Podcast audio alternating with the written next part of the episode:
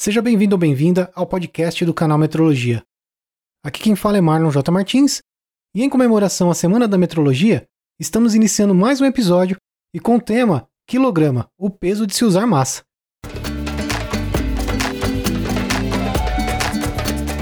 Canal Metrologia, seu podcast na medida certa.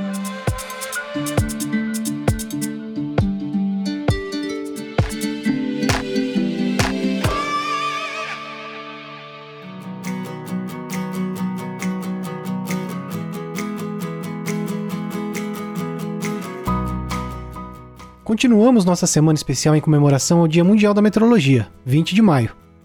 Neste episódio, contamos um pouco da história da grandeza massa, que passa pelo Antigo Egito, os pensadores da Grécia, Império Romano, Revolução Francesa até os dias atuais.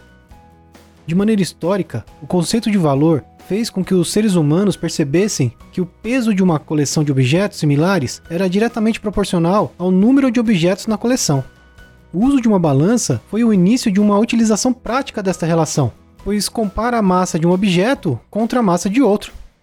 Os registros mais antigos de utilização da balança estão representados em inúmeros murais e papiros egípcios. O ouro sempre foi considerado o mais valioso dos metais. Os egípcios usavam suas balanças para pesar a massa da sua riqueza. A balança aparece também na crença egípcia. Quando uma pessoa morria, o deus Anubis realizava seu julgamento. O coração do morto era comparado em uma balança de dois pratos com a pluma da verdade. A discussão dos conceitos de peso e leveza passou também pelos filósofos gregos. Platão descreveu peso como a tendência natural de objetos para buscar os seus pares. Para Aristóteles, peso e leveza representavam a tendência para restaurar a ordem natural dos elementos básicos: o ar, a terra, o fogo e a água ele atribuiu o peso absoluto à terra e a leveza absoluta ao fogo. Arquimedes via o peso como uma qualidade de oposição à flutuabilidade, que determina se um objeto afunda ou flutua.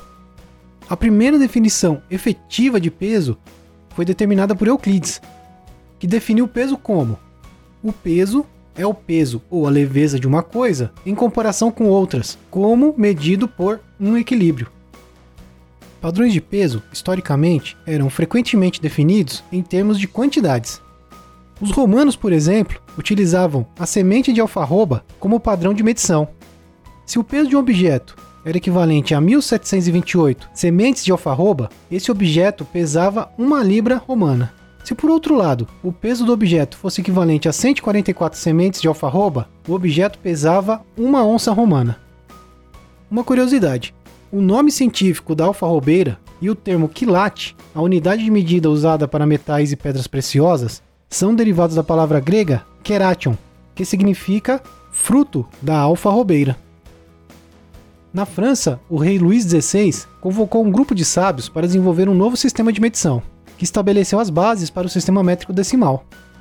Esse grupo incluía notáveis como Lavoisier, que ficou conhecido pela identificação do hidrogênio e do oxigênio, e também pela frase: nada se cria, nada se perde, tudo se transforma. A ideia original da comissão do rei, na grandeza massa, era criar uma unidade que seria conhecida como grave, que seria a massa de um litro de água no ponto de gelo. Essa ideia não era novidade, pois já havia sido definida pelo inglês John Wilkins uma unidade de massa com base num determinado volume de água, quase 100 anos antes. Depois da Revolução Francesa, o novo governo republicano assumiu a ideia do sistema métrico, mas fez algumas mudanças significativas. Uma destas mudanças foi a definição da unidade de massa, como grama. Ficou decidido que o grama seria 1 decímetro cúbico de água destilada a 0 graus Celsius. Como as massas utilizadas pelo homem no seu cotidiano são relativamente maiores que o grama, decidiram que o artefato que representasse a unidade deveria ter 1 kg. Desta forma, a unidade base de massa ficou presa a um prefixo. A especificação da temperatura do quilograma foi alterada de 0 graus Celsius para cerca de 4 graus Celsius, ou seja, a temperatura da densidade máxima da água. A convenção do metro originou a criação do Bureau Internacional de Pesos e Medidas, que deu um impulso para a criação do novo protótipo. Ele entregou essa tarefa da confecção do protótipo a uma empresa de Londres com o nome de Johnson Math Co. a empresa inglesa fabricou três cilindros de platino irídio, tendo sido atribuído ao terceiro cilindro a designação de protótipo internacional do quilograma. A definição do quilograma por intermédio da água foi abandonado e o grande K tornou-se o padrão do quilograma. Foram criadas 40 cópias do quilograma. 34 cópias foram entregues aos 21 países que as encomendaram, tendo a entrega sido efetuada durante a Conferência Geral de Pesos e Medidas, tornando-se seus padrões primários do quilograma. A primeira Conferência Geral de Pesos e Medidas sancionou o protótipo internacional do quilograma, feito de platino e irídio, e declarou: esse protótipo passará a ser considerado a unidade de massa. A massa do protótipo internacional sempre igual a 1 kg exatamente. Em virtude do acúmulo inevitável de contaminantes na superfície, o protótipo internacional sofre uma variação de aproximadamente 1 micrograma em massa por ano. Outra curiosidade, considerando a necessidade de se acabar com a ambiguidade ainda existente na prática corrente com respeito ao significado da palavra peso, o Comitê Internacional de Pesos e Medidas, em 1987, declarou que o quilograma é a unidade de massa. Ele é igual à massa do protótipo internacional do quilograma. E o peso de um corpo é o produto da massa deste corpo pela aceleração da gravidade. A partir de 20 de maio de 2019, o quilograma é definido em termos da constante de Planck, que possui um papel fundamental na mecânica quântica.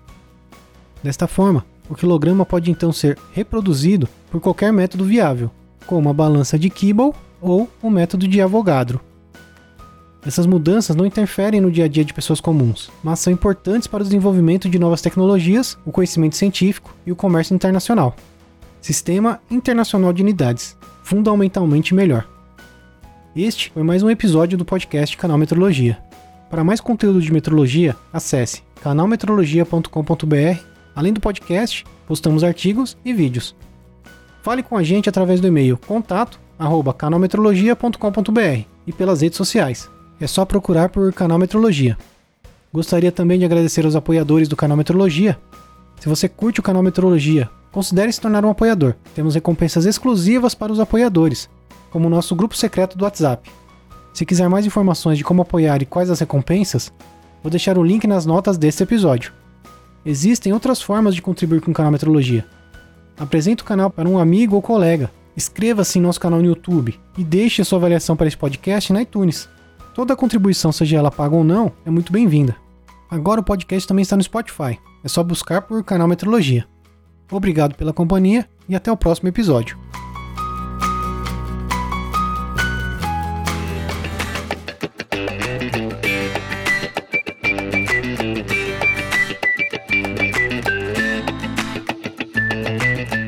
Visite nosso site canalmetrologia.com.br.